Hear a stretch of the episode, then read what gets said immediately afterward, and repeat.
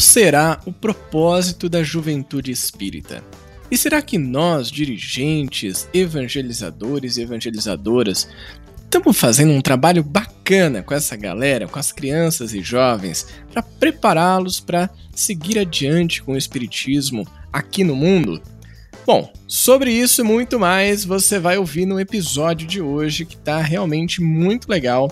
É uma participação que eu tive no primeiro encontro virtual europeu de Educadores Espíritas, que foi organizado pela União de Centros de Estudos Espíritas da Suíça. Um trabalho muito legal sendo feito lá na Europa e se espalhando pelo mundo. Então, vem com a gente, aumenta o som para mais um episódio de podcast do Coaching Espírita.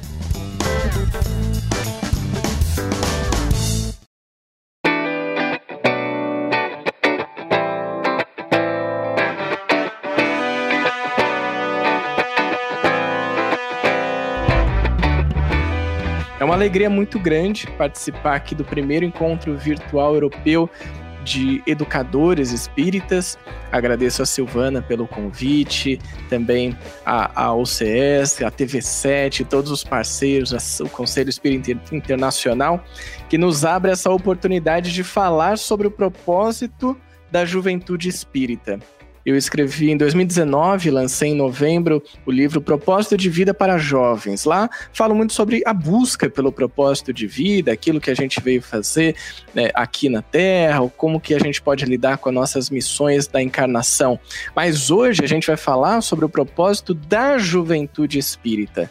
Então eu vou fazer um convite para você. Você que está acompanhando essa live, você que está acompanhando esse evento, você conhece alguém, algum jovem, alguma jovem, ou mesmo educadores, educadoras que tratam com a juventude, você pode compartilhar nesse momento. Então, fica ligado aqui, compartilhe a live para que mais pessoas tenham acesso e para que essa mensagem possa se multiplicar.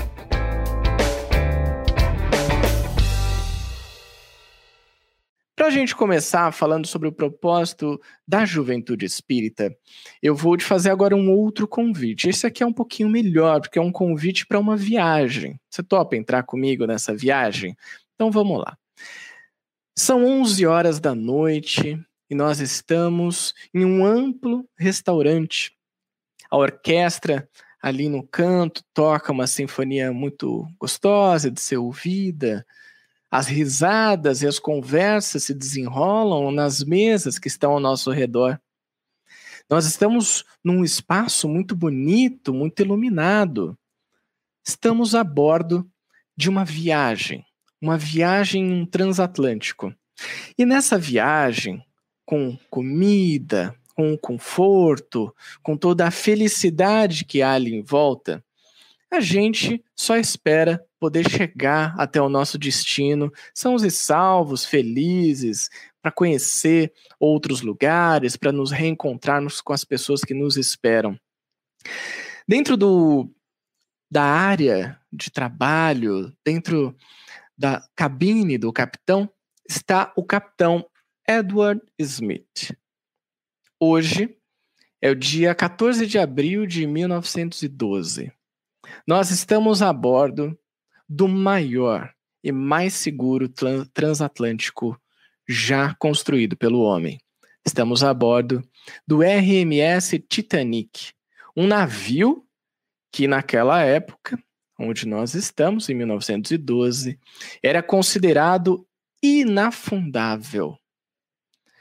Toda a prepotência e opulência humana, o orgulho exacerbado, fez com que o próprio capitão Edward Smith e parte da sua tripulação não tomasse medidas para desviar de um perigo iminente, um iceberg que se aproximava de todos nós.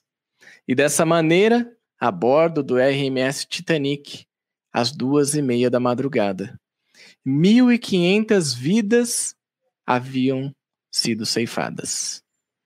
Ali, no Atlântico Norte, o Titanic, o barco inafundável, que tinha a melhor estrutura, a melhor base, estava no fundo do mar. essa pequena história, essa pequena viagem que nós fazemos nesse início de conversa que temos sobre o propósito da juventude espírita, nos faz refletir sobre quais são as bases, quais são as estruturas atuais do movimento espírita, de um lado, e da sociedade, de outro. São bases e estruturas inafundáveis. Será que a ganância, o orgulho, a opulência humana estão fazendo com que a gente não enxergue os icebergs que estão à nossa frente? Esse é um momento de crise que nós passamos na humanidade, assim como foi naquele dia 14 de abril de 1912, uma crise iminente que se aproximava e uma série de tomadas de decisões que geraram consequências. Nós vivemos, sim, hoje também, em uma crise. E essa crise traz conflitos. A crise também traz novos ciclos. E todos esses conflitos e ciclos são os que nos fazem caminhar para frente. Após o acidente do Titanic, muitas melhorias, muitos avanços na engenharia naval, na construção naval foram implementadas. Engenharias que tra trabalharam muito com a segurança e não só com o conforto, com o tamanho, mas também com a robustez, com uma estrutura mais firme que pudesse resistir às intempéries da natureza. E assim vem caminhando a humanidade até o século XXI. Onde que a gente entra nisso? Em uma crise como a que nós estamos vivendo hoje, como as que nós vivemos nos últimos milhares de anos, nós podemos dizer que existem três tipos de pessoas. E eu vou trazer aqui os três tipos de pessoas para vocês. E você vai poder refletir nesse momento qual desses três tipos você se encaixa melhor. O primeiro tipo são as pessoas submissas. São aquelas pessoas que, em meio à crise, dizem assim: não há nada que eu possa fazer. Posso fazer nada. É assim mesmo, deixa do jeito que tá e vamos seguir em frente. Esse é o primeiro tipo, as pessoas submissas. O segundo tipo de pessoas são as reativas. Pessoas reativas são aquelas que dizem assim: eu não posso fazer nada por causa de Fulano, por causa de Beltrano, por causa daquela situação, por culpa do governo, por culpa disso, daquilo, daquilo outro. São as pessoas reativas. Mas ainda há um terceiro tipo de pessoa que lida com crises na vida. São as pessoas resilientes. As pessoas que desenvolveram a resiliência em suas vidas são aquelas que, em meio a uma crise, dizem assim: o que é que eu posso fazer nesta situação? Muitas vezes, isso se transforma em uma ação prática. O que é que eu posso fazer para solucionar esta situação? Mas nem sempre a gente pode solucionar. Então, a pergunta se torna: o que é que eu posso fazer para aprender com essa situação? E dessa maneira, vamos desenvolvendo cada vez mais a resiliência, que é a nossa capacidade de voltar ao nosso estado normal depois de passar por uma crise. Uma crise pode nos derrubar. Se você tem resiliência, você retorna para o seu estado normal. Sendo assim, vamos pensar então sobre a juventude espírita e a crise atual que nós estamos vivendo para que a gente possa chegar em uma reflexão sobre o propósito dessa juventude espírita no século XXI, no ano de 2021, frente às atuais crises que nós vivemos e que muitas delas vêm de muitos e muitos tempos. É importante que a gente entenda, para começar essa conversa, para que todo mundo esteja na mesma página, que nós, jovens, não somos parte do problema. Nós somos parte da solução. E é muito importante que a gente entenda, que a gente compreenda, que a gente internalize isso. Os jovens não são parte do problema, são parte da solução. E hoje a gente vai entender como é que essa solução pode acontecer? Como é que nós, como educadores e educadoras, podemos estimular, impulsionar essa solução que virá também pelos jovens? Atualmente, nós podemos citar aqui algumas crises que nós estamos passando e elas vão ser importantes para a gente refletir sobre soluções.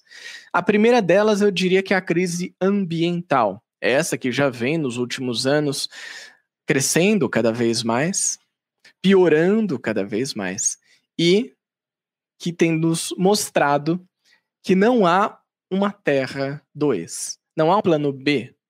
Não existe o jogar lixo fora, porque nós estamos na Terra, no planeta, na natureza. E tudo isso que nós fazemos, todas as ações e decisões que nós tomamos hoje, se refletem na vida do planeta e voltam para nós temos essa crise ambiental.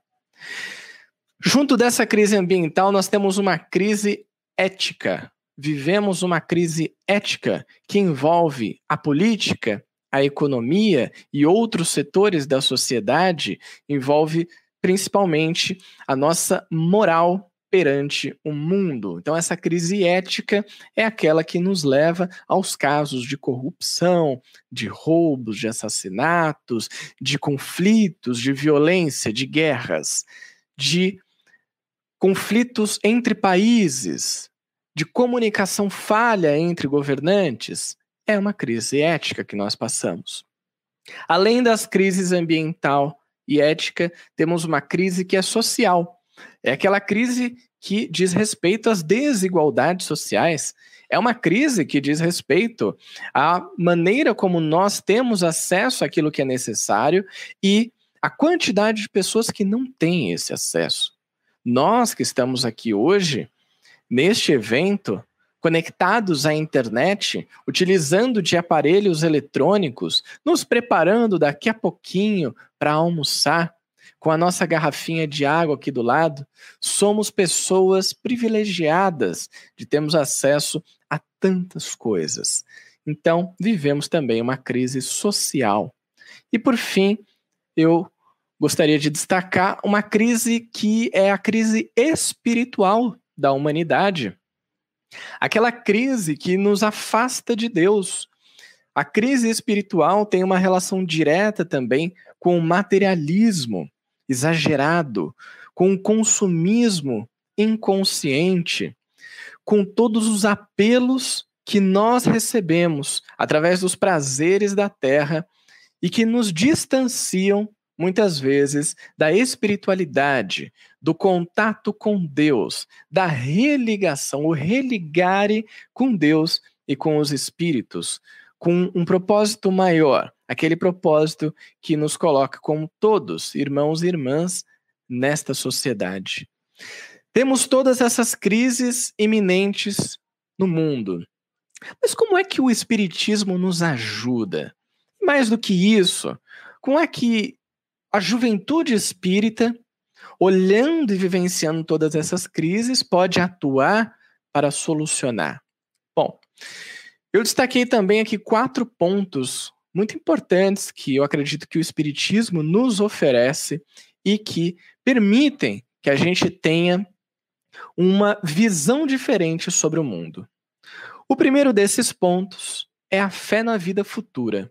Não há possibilidade de ter contato com o Evangelho de Jesus, ter contato com os ensinamentos que o Cristo nos deixou, se nós não tivermos fé na vida futura.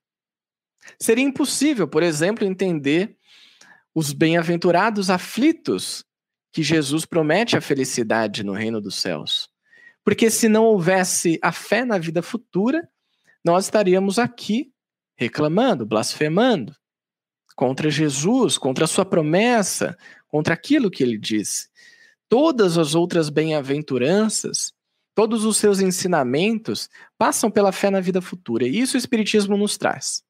Nos traz essa base de fé de que existe uma vida adiante. Além disso, a compreensão da justiça divina, de como funciona a lei natural, a lei divina, e de que há uma justiça por trás de tudo que nos acontece. E é assim que a gente vai compreender, por exemplo, a reencarnação, as provas e expiações que nós vivemos, a situação atual da nossa vida, a situação de vidas anteriores e a situação das nossas próximas vidas, através dos mecanismos da justiça divina.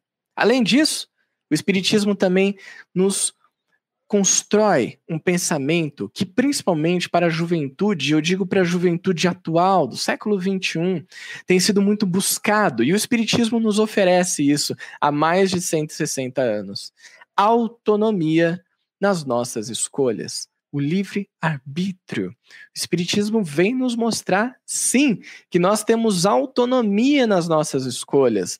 Não somos agentes passivos dentro de uma sociedade que se desenrola de maneira automática e robótica, somos seres autônomos.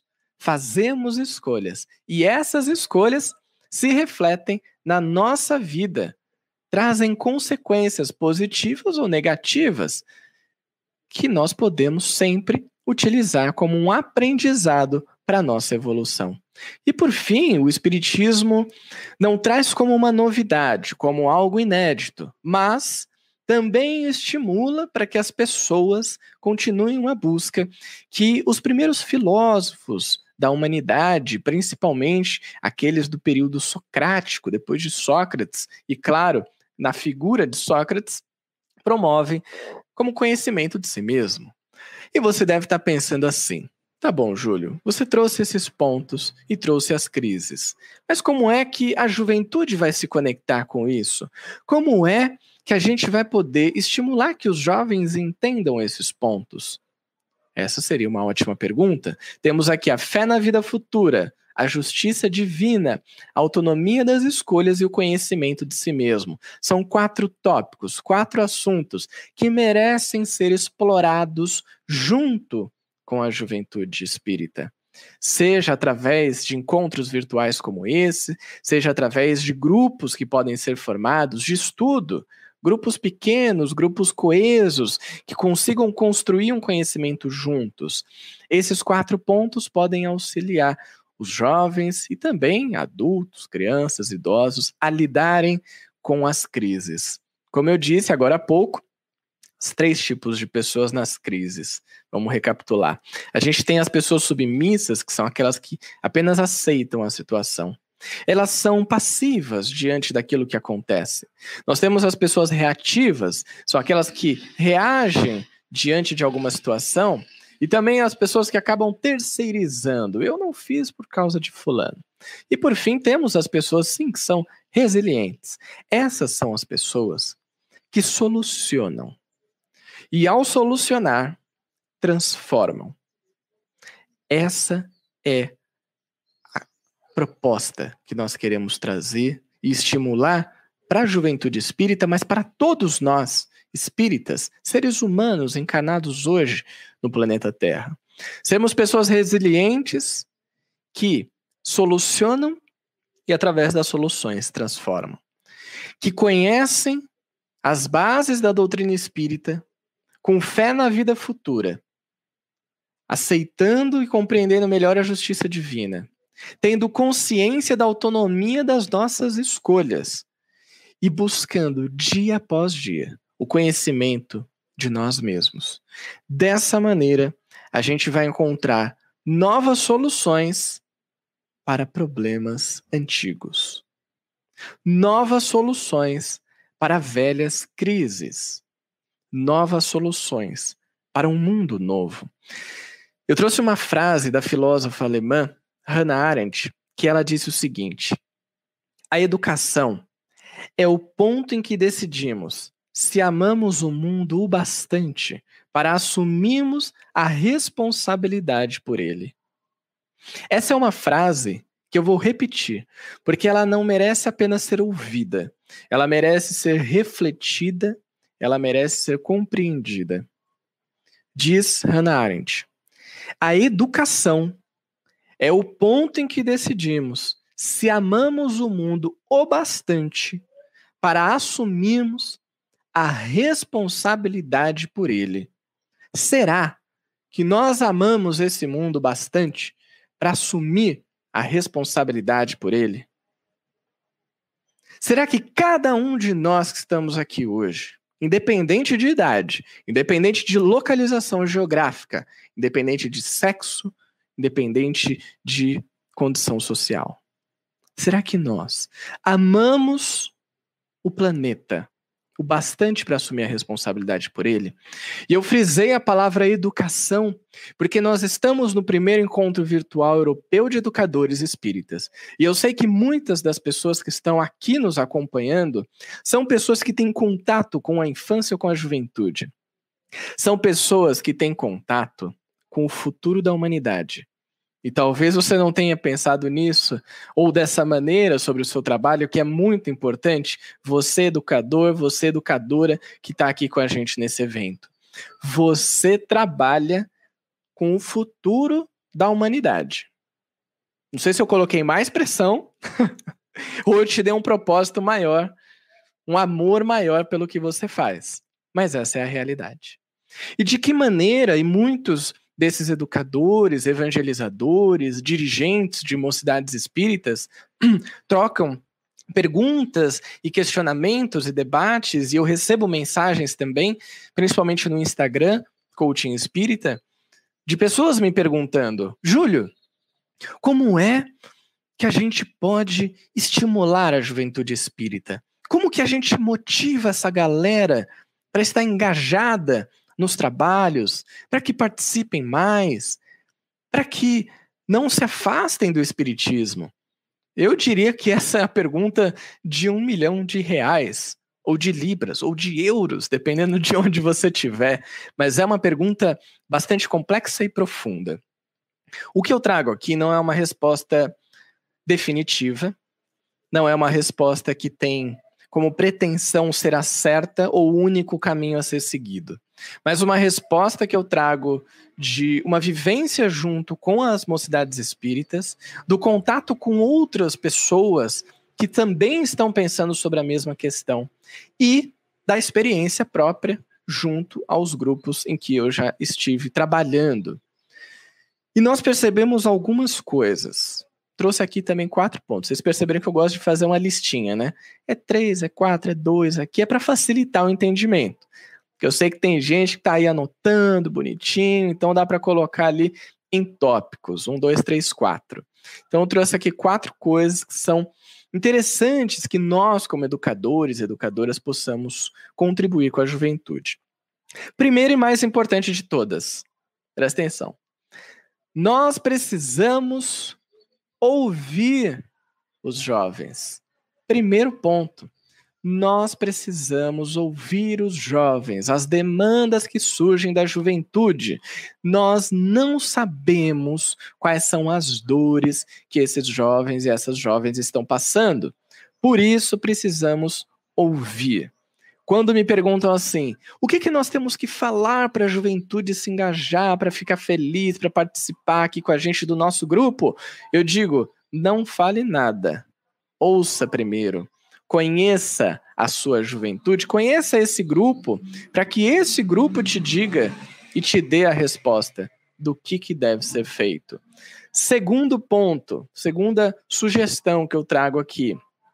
Tenha empatia com as dores dos jovens. O que, que isso quer dizer, Júlio? Ter empatia com as dores dos jovens. Quer dizer que eu, que já estou com 31 anos, quando tinha 18 anos, passei por algumas dificuldades, passei por alguns problemas na minha vida e tive as minhas dores, que naquele momento eram dores muito grandes. Nesse momento, é muito comum que a gente tenha contato com pessoas, principalmente pessoas que já têm mais experiência, que dizem assim: Isso aí não é nada. Isso aí vai passar. Você não sabe o que é a vida. Você não sentiu uma dor verdadeira. Isso tem invisibilizado os jovens. Isso tem feito com que muitos adolescentes estejam em depressão e não sejam vistos pelos seus pais, mães, educadores, educadoras. Estão sendo colocados de lado, como se a sua dor fosse menor. Mas nós, Quando estivemos naquela idade, também achamos que a dor do término do primeiro relacionamento seria a pior dor da terra. Que nós nunca mais íamos passar por uma dor tão profunda como aquela. E hoje, depois de muitos anos, a gente percebe que foi um degrau da nossa evolução. Foi um momento. Ter empatia com o outro é se colocar no contexto do outro e não se colocar apenas na situação que o outro está vivendo, mas em como essa pessoa está vivenciando a situação. Se colocar no contexto é imaginar eu, com 15 anos de idade, em pleno ano de 2021, vivendo uma pandemia, estando há muitos meses afastado dos meus amigos e amigas, do convívio social, de uma tranquilidade, dos conflitos familiares, como será que eu vivenciaria essa situação? Essa é a verdadeira empatia. Quando a gente se coloca no contexto do outro e se oferece para auxiliar o outro ter empatia com as dores dos jovens. Terceiro ponto: dar espaço aos jovens para falar. Um espaço que pode ser dentro da casa espírita, pode ser no momento de palestra, pode ser encontros como esses, que todos que aqui estamos podemos vivenciar tendo contato com a juventude, falando sobre esse tema, que é o CES, a SEI, a TV7, que tantas pessoas estão envolvidas dando espaço para que a juventude possa se expressar. Isso é muito importante. E por fim, orientar e estimular os jovens naquilo que falta. Mas sobre isso eu vou falar daqui a pouquinho para você. Daqui a pouquinho eu falo como que a gente pode estimular como que a gente pode orientar naquilo que falta? Que você deve estar se perguntando assim, mas Júlio, o que é que falta muitas vezes para a juventude espírita? Você pode até colocar aqui nos comentários também. O que, que você acha que falta para que jovens espíritas possam assumir um lugar de protagonismo dentro do movimento espírita e na sociedade? Aqui você já percebeu que eu estou falando não só do propósito da juventude espírita dentro do movimento espírita, dentro de uma casa espírita, mas também o propósito da juventude espírita na sociedade. Esse que é um propósito que Leon Denis, no livro Um Olhar sobre o Tempo Presente, inclusive ele está ali na minha estante, ele trata disso separando a juventude em duas. E olha que estamos falando de 100 anos atrás. Leon Denis um olhar sobre o tempo presente diz: existem dois tipos de juventude na humanidade. O primeiro tipo é uma juventude frívola, é uma juventude que não está nem aí para nada. É aquela que está só esperando esse tempo da juventude passar para ela poder ter os prazeres da vida adulta.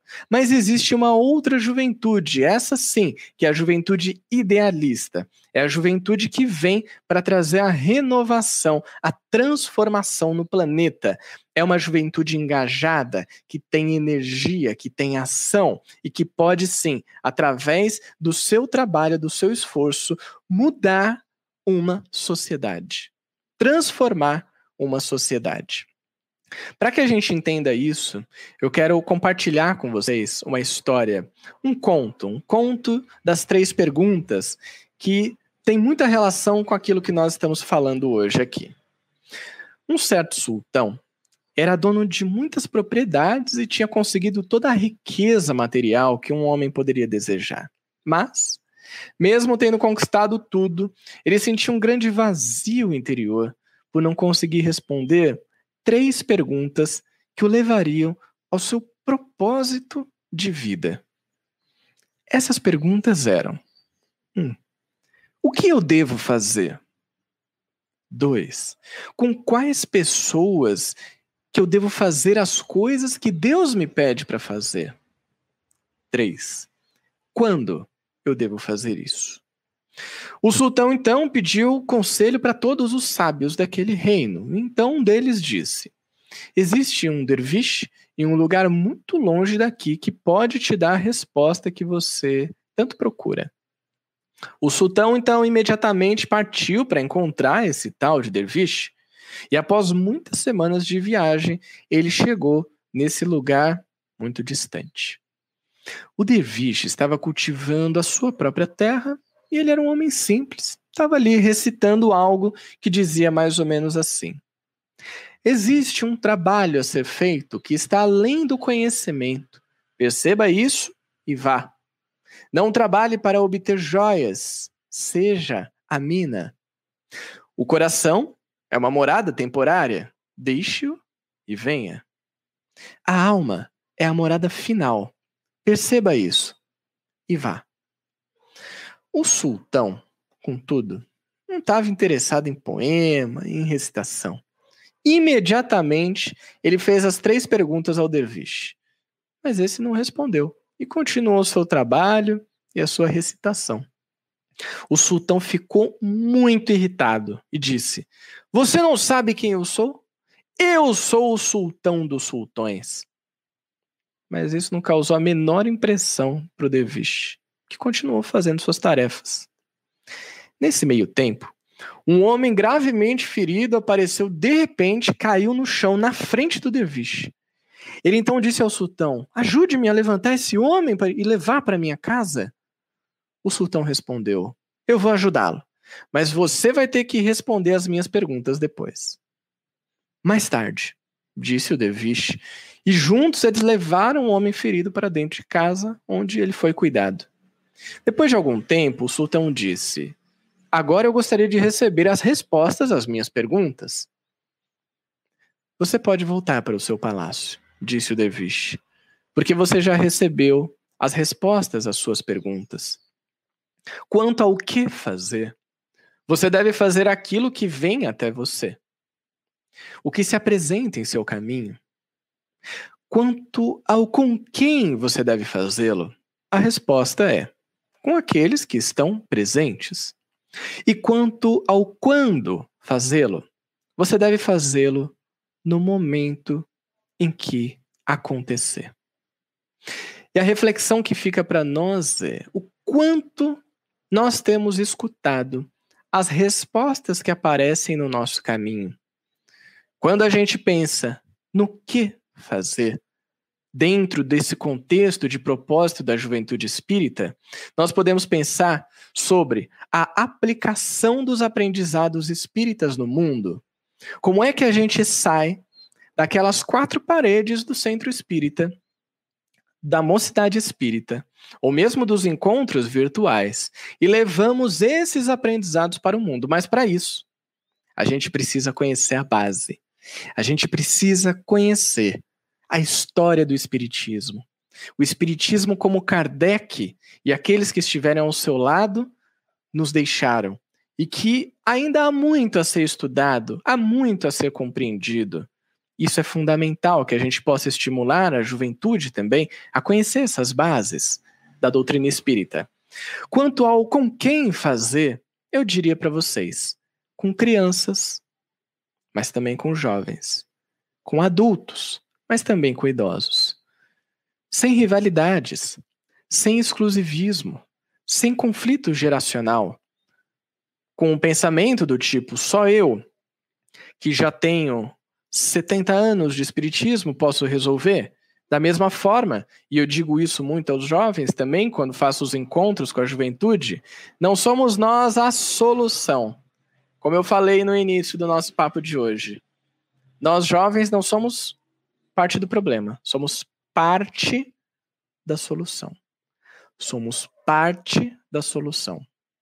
Vamos contribuir com a parte que nos cabe dentro do processo de regeneração do planeta.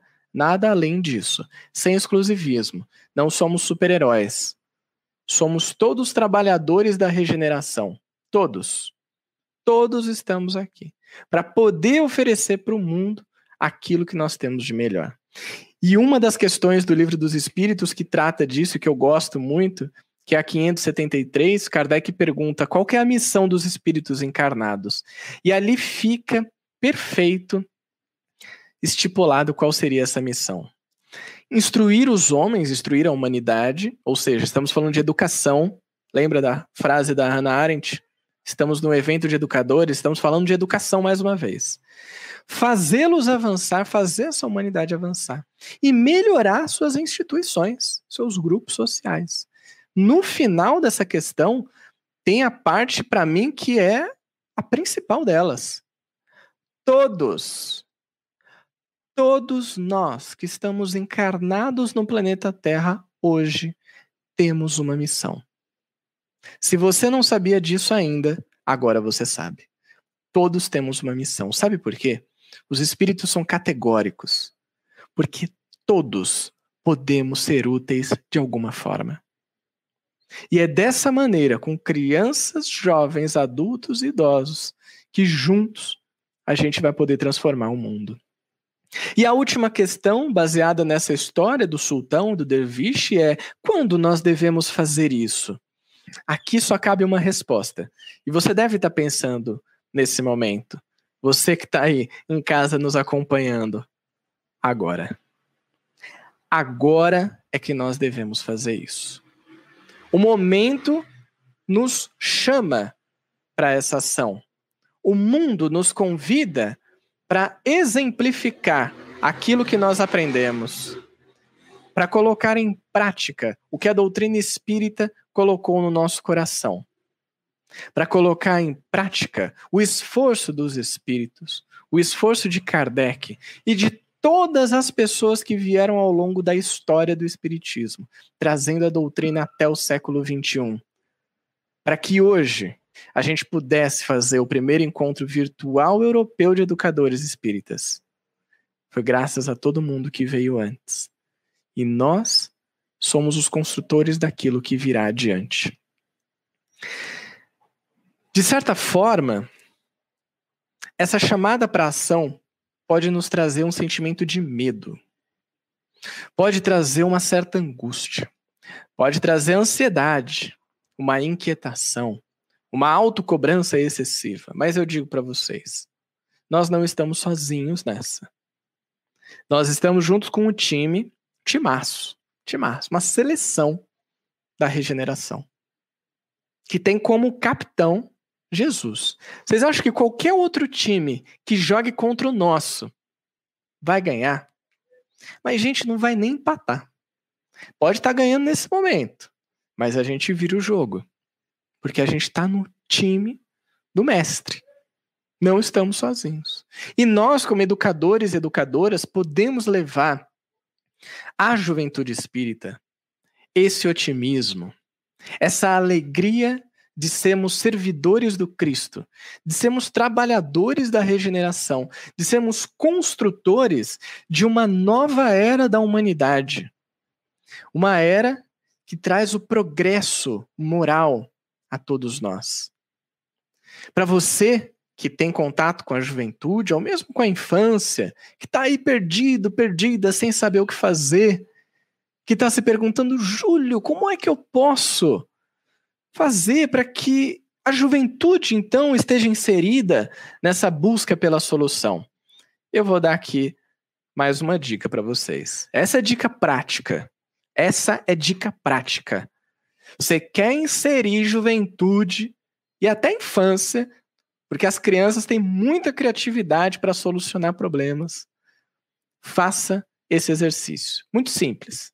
Se você estiver no ambiente presencial, quando nós pudermos nos reunir, você pode fazer numa lousa, se não, você pode fazer no ambiente virtual também, com todo mundo respondendo.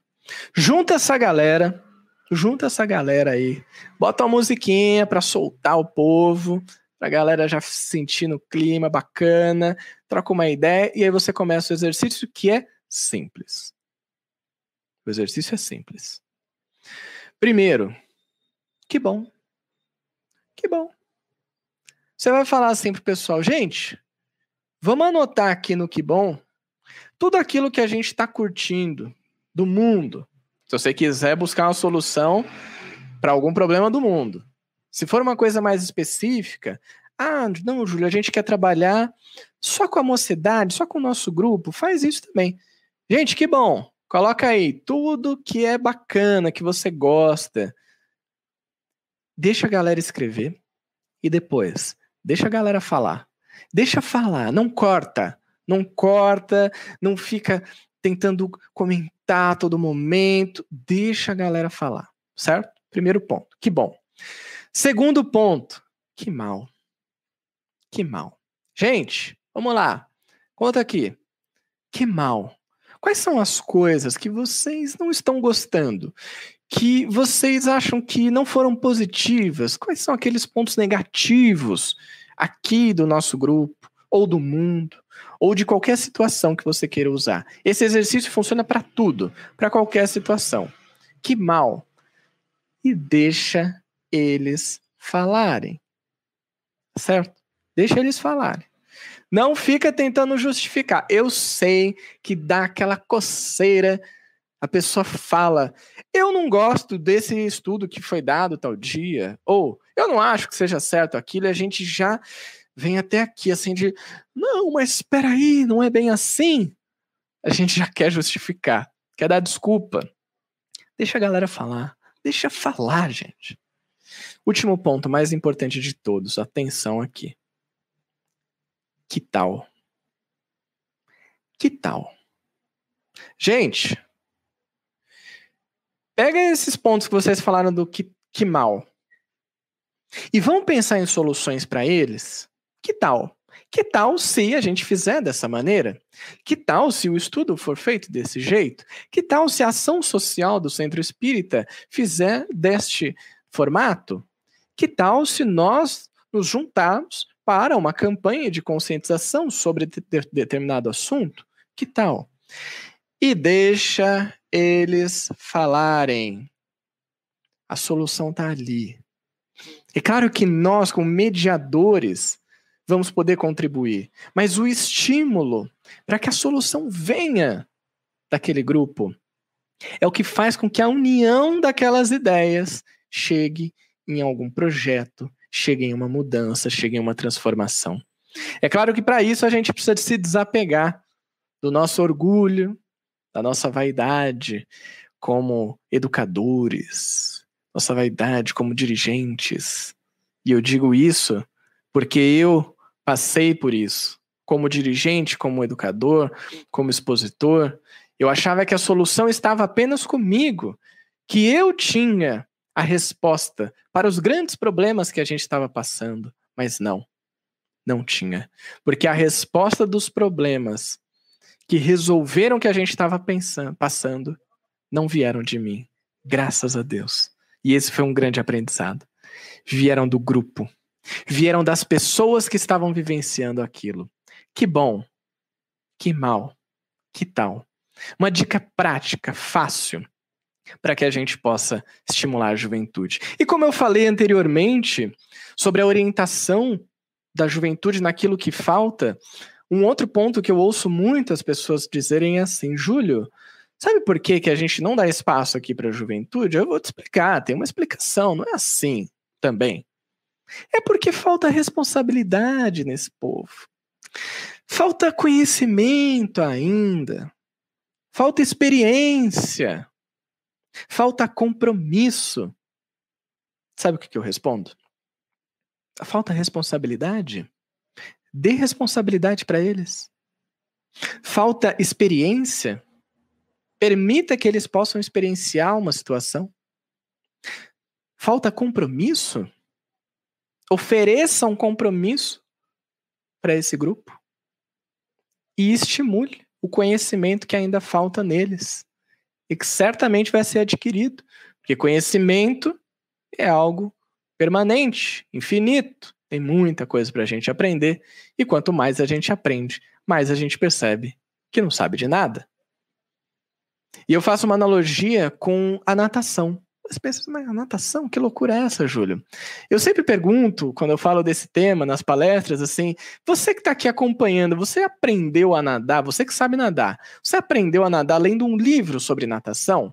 Ou assistindo vídeos no YouTube sobre como nadar? As pessoas ficam me olhando assim falam, meu, esse cara é louco, né? Como que eu vou aprender a nadar lendo? Eu pergunto, mas como é que vocês aprenderam a nadar? E a resposta é nadando. Na água, no rio, na piscina, num lago, nadando.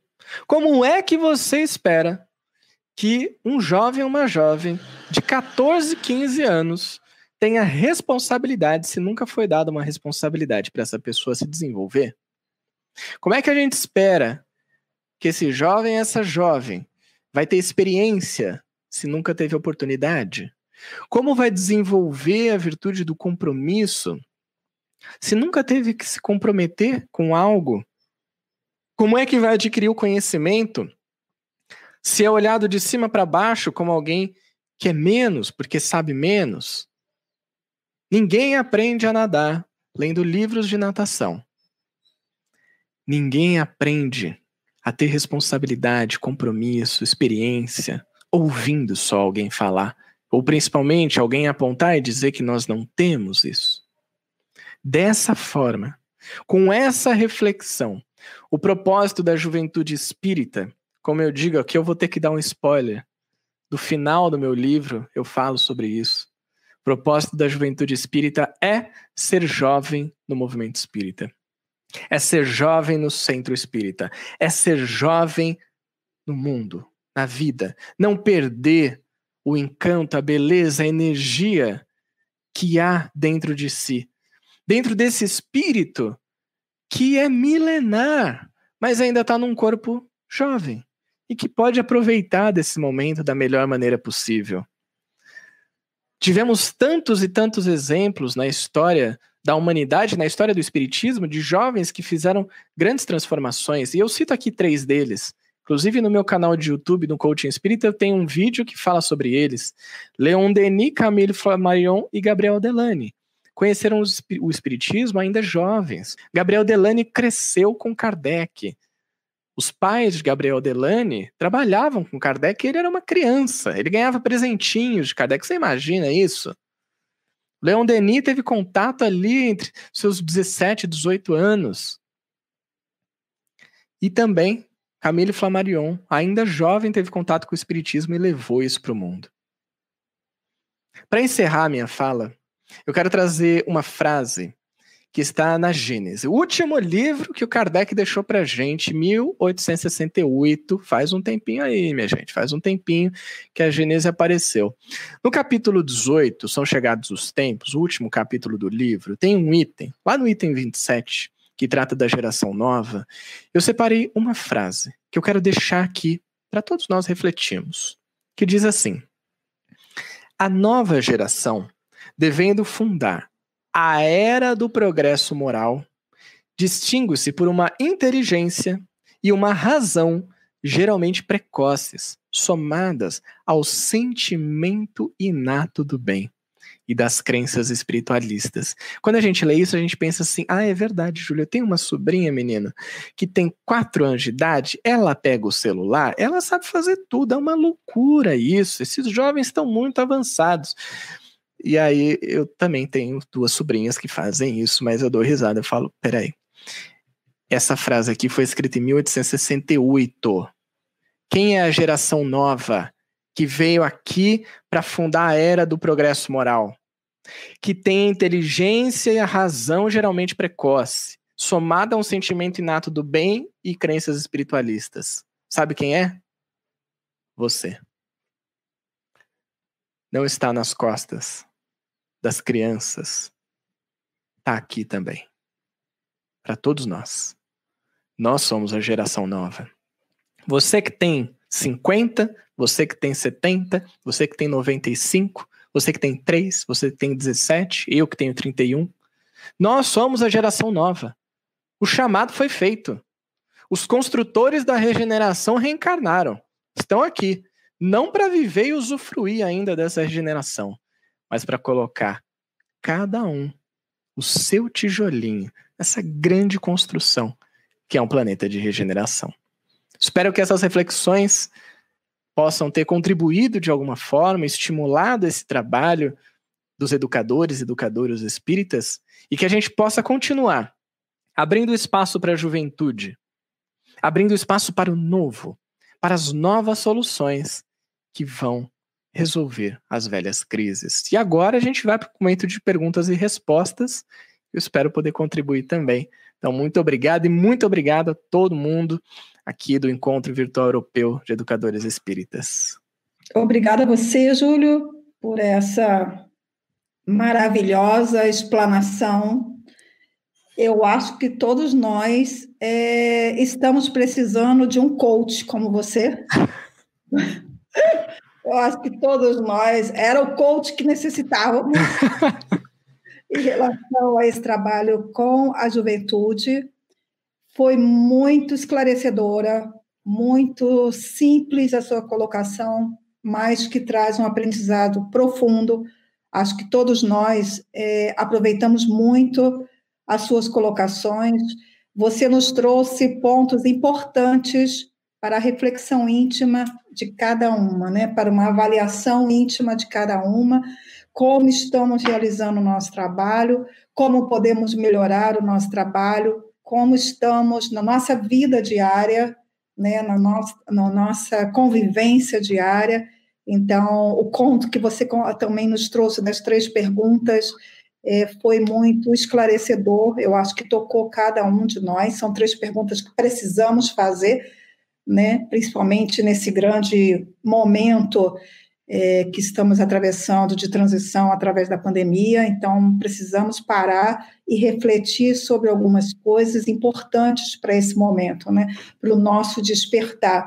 Então, eu acho que antes de, de falar, de ter essa preocupação é, de como lidar com os jovens, né, como conhecer os jovens, como desenvolver um trabalho para eles, nós precisamos dessas três perguntas para cada um de nós, para depois partir é, para uma parte, né, para levar isso externamente, é, para que chegue isso através, através da doutrina espírita para os jovens.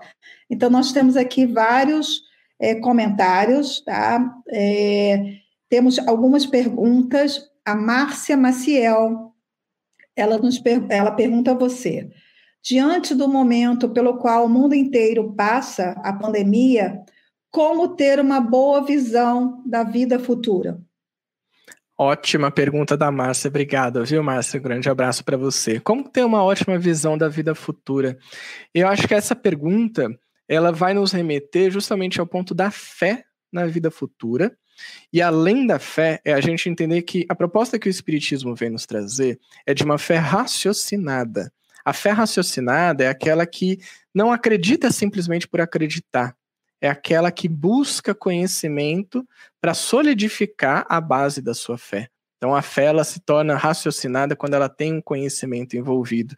E onde está esse conhecimento que pode nos fazer ver uma situação como essa sendo uma situação que a gente pode tirar algum proveito, que a gente pode ter uma visão mais positiva. Eu vejo que isso está muito no Evangelho, o Evangelho segundo o Espiritismo, sem dúvida, é um, é, ele traz o Consolador prometido, né, o Cristo Consolador para todos nós, mas eu gosto muito, particularmente, das leis divinas.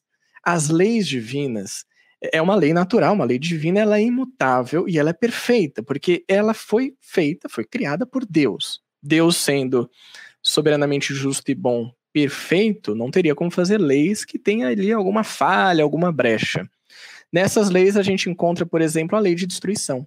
Talvez uma das que, acho que no início da pandemia, em 2020, foi das mais estudadas, porque todo mundo, ah, lei de destruição, mundo sendo destruído e tal.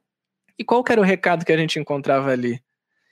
Em, eu vou trazer aqui, vou dar uma contextualizada, né? O recado era: para vocês, isso é destruição. Para a gente é progresso. Que é isso. Deus vai se utilizar de mecanismos para que faça avançar uma sociedade ou a humanidade, o que levaria muitos anos, vai levar menos tempo. Então é lei divina. Se está faltando a fé na vida futura, o conhecimento das leis divinas, ao meu ver, pode ajudar bastante nisso. E o Evangelho traz o consolo para a gente de que no futuro nós haveremos de ter as consolações que também o Cristo nos deixou. Obrigada. É tirar ensinamentos de todas as lições, né?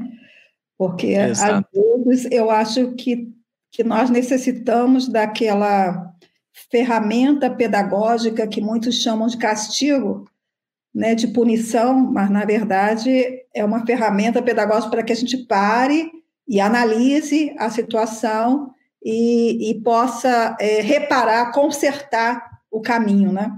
Exatamente. Temos uma outra pergunta aqui de Marília França de Souza Santos, que ela nos diz: E o que fazemos quando o jovem diz que a doutrina não o responde mais? Que está comparando a resposta do Livro dos Espíritos com informações comprovadas pelas ciências. Ótima pergunta da Marília. E eu quero trazer aqui dois pontos interessantes sobre a pergunta dela. O primeiro é o jovem que está comparando o livro dos espíritos com a ciência. Gente, que maravilhoso isso, que lindo. Sabe por quê? Sabe quem faria isso? Com certeza, se não tivesse tido contato com o espiritismo antes, Allan Kardec. Allan Kardec fez isso. Ele teve contato com o espiritismo e durante todo o seu trabalho ele foi comparando. Só que tem um porém com relação ao espiritismo e à ciência atual. É que Kardec, no século XIX, teve contato com uma ciência que era diferente da ciência que nós temos hoje. Então, a ciência, naquela época, existiam ciências filosóficas, por exemplo, ciências que tratavam da moral. Aí sim você tem uma comparação com aquilo que veio da filosofia espiritualista do espiritualismo antes de Kardec, que se tornou a base do espiritismo, para compreender a chegada do espiritismo em um momento tão importante da história da humanidade, que foi o iluminismo, as ideias que vinham surgindo, a, a, o crescimento da ciência. Então o espiritismo vem no momento exato para oferecer esse conhecimento. Só que tem ainda uma outra questão sobre isso. A ciência do mundo espiritual ainda não está acessível ao mundo material. A gente sabe muito pouco sobre isso. O Espiritismo traz para a gente uma nova realidade, uma realidade diferente, e que aí sim pode ser que em alguns pontos a ciência de hoje fale, não, isso aí é uma besteira, uma bobagem, mas em outros já está corroborando com as ideias espíritas. Eu vou trazer aqui uma dessas ideias espíritas que hoje a ciência, em vários campos, já tem trabalhado muito com essa ideia. Vou trazer aqui essa proposta que a gente já tem falado bastante aqui no Espiritismo, que é do olhar ao próximo. Né? A gente trata muito como um amor ao próximo, a gente pode falar também como empatia, como enfim, um cuidado com aquele que está próximo de nós, com um olhar de conjunto, de sistema. O que, que a ciência fala? Fórum Econômico Mundial, grandes pensadores da humanidade estão ali grandes empresários, políticos, religiosos. Você for ver a lista das habilidades que essa, esse pessoal todo, esses pensadores, montam para dizer quem serão os profissionais do futuro, você vai encontrar ali pelo menos metade dos itens relacionados com propostas morais da doutrina espírita. Você vai encontrar ali proposta de comportamento que Jesus trazia dois mil anos, que Kardec e os espíritos vieram corroborar, vieram apresentar também as leis divinas, e que hoje, lá no mundo, digamos, externo, é tratado como uma habilidade. Essa é a união das ideias espíritas com o mundo. O mundo não será espírita. Então, esse jovem ou essa jovem que está comparando o livro dos espíritos com a ciência, imaginando que o espiritismo está querendo dominar o mundo e dizer agora o mundo é todo espírita, não vai acontecer. Mas as ideias espíritas, se Deus quiser, estarão cada vez mais espalhadas pelo mundo. Excelente, Júlio. A nossa última pergunta vem da Cláudia Guiller, que fala para nós: Júlio, a vivência da doutrina espírita em casa pode ser um fator positivo ou negativo para o adolescente e o jovem? Ótima pergunta da Cláudia. Obrigado, viu, Cláudia, por ter enviado. A vivência da doutrina em casa pode ser um fator positivo ou negativo. Sabe o que é interessante? Eu vou usar uma resposta que eu costumo usar muito com o pessoal do curso, né, que, que eu tenho trabalhado nos últimos anos, que eu falo, depende. Depende. Sabe por quê? Porque a vivência da doutrina espírita em casa depende de quem vivencia ela.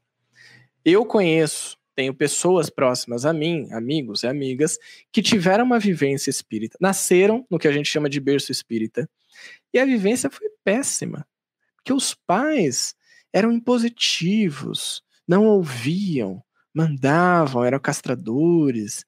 E aí, quando chegava no centro espírita, era aquela beleza, meus queridos irmãos, minhas queridas irmãs, e todo mundo, e abraço fraterno, e beijo de luz, e paz e bem, e tudo mais. Mas dentro de casa, e isso é interessante porque a gente encontra também, se não me engano, no livro dos Espíritos ou no Evangelho, um, um termo mais ou menos assim, que são tiranos em casa e fora é aquela coisa colorida.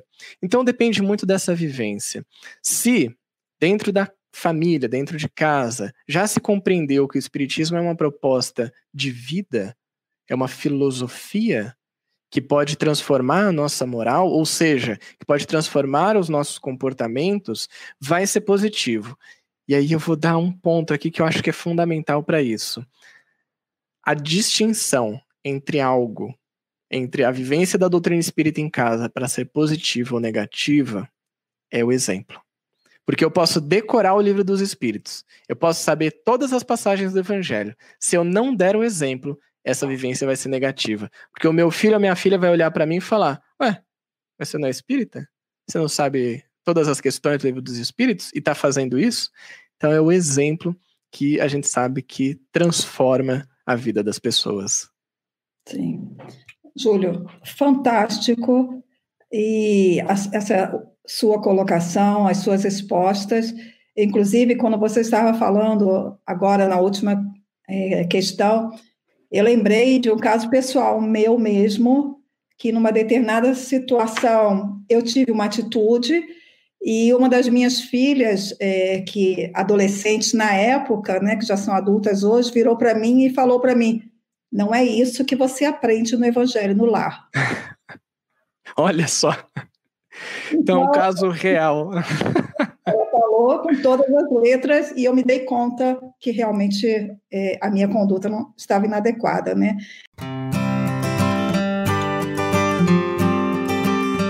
Então, Júlia, eu gostaria de agradecer em nome de toda a equipe, de, em nome de todos os envolvidos é, nesse projeto, né, nesse evento.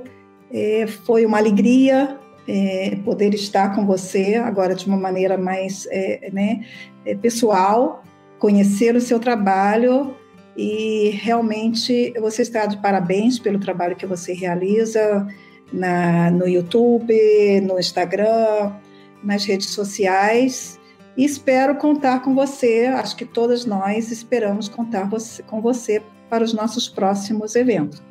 Com certeza, Cláudia. Muito obrigado a você, a Silvana, a Urânia, que estão aqui nos acompanhando, todos os trabalhadores também, todo mundo que, de certa forma, nos possibilitou que a gente estivesse aqui. Foi um prazer enorme. Eu estava acompanhando o evento aqui no início, já fui aprendendo algumas coisas muito boas. Desejo muito sucesso, muita paz e muito trabalho para todos nós, porque tem muito trabalho para a gente fazer. Obrigado, Cláudia. Um grande abraço a todos. Obrigada a você, Júlio, mais uma vez. E até a próxima. Até.